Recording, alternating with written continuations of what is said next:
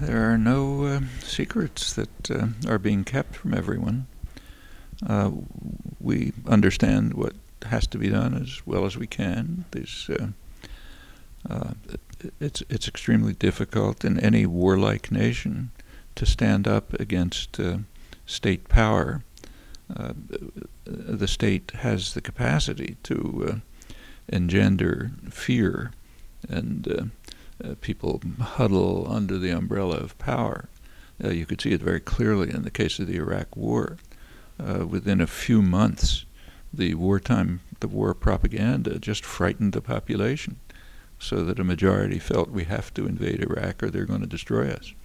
Uh, Secretary of State Condoleezza Rice uh, uh, said, you know, the next time we hear from Saddam, it'll be a mushroom cloud over New York. Well, that frightens people, especially when they don't hear anything else. So people are frightened. They uh, support violence and power. They feel they're doing it in self-defense, and it's hard work to overcome that. The, however, in the case of the Iraq War, it was done pretty well. I don't know about Connecticut, but right here, for example, my my students here insisted on canceling classes and joining um, an anti-war demonstration the day that the war was declared. Big demonstration in downtown Boston. And I would say almost everyone was against the war. Uh, I, I you couldn't find anyone who was in favor of the war. Uh, what can you, in fact, you know, this is interesting that the Iraq War is the first aggressive war in history where there was massive protest before the war was even officially declared. That, uh, for example, in Vietnam, that never happened. It was after many years five or six years of war, you finally had an anti-war movement. But uh, this was before the invasion. And that had an effect. It uh, limited the extent to which the U.S. could use violence. Didn't do anything like what it did in Vietnam, for example. There were no um, B-52 saturation um, bombing of uh, you know settled areas. Uh, uh, no chemical warfare. I mean, all the things they did in Vietnam, they couldn't do there. There was too much opposition but uh, it's just hard work to keep it going and to build it up.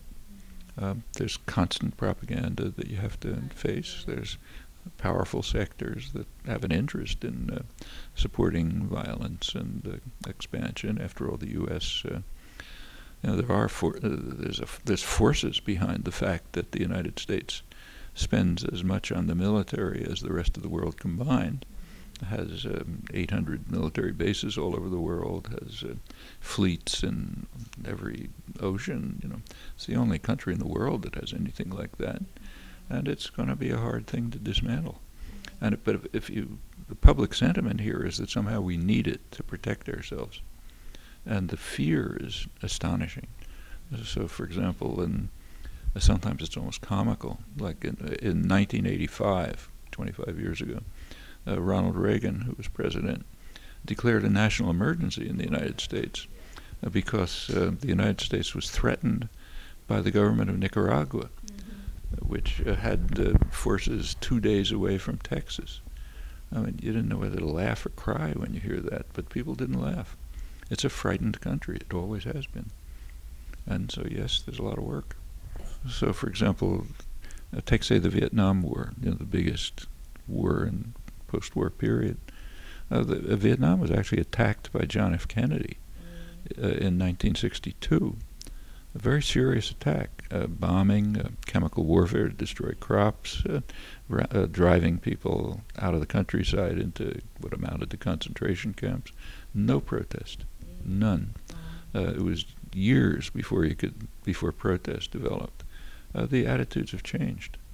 by now, direct aggression is not easily acceptable as it was then. Still too much support for it, still too much fear, but uh, there's been a lot of improvement, and it just takes a lot of work to uh, create more.